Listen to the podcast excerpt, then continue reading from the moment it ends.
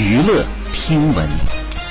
关注娱乐资讯。三月四号，江宏杰通过经纪公司再发声明称：“我对小爱的爱从认识第一天到现在都不曾改变。结婚快五年了，生了可爱的一男一女，磨合文化上的差异一直是夫妻的共同功课。”很感谢他的家人的支持，在小爱不在台湾的期间，共同分担照顾着爱妈和我们的两个孩子。真心不希望这些不实八卦伤害了我们的至亲。未来的路还长，彼此的情感都不会因此消失。谢谢大家的关心。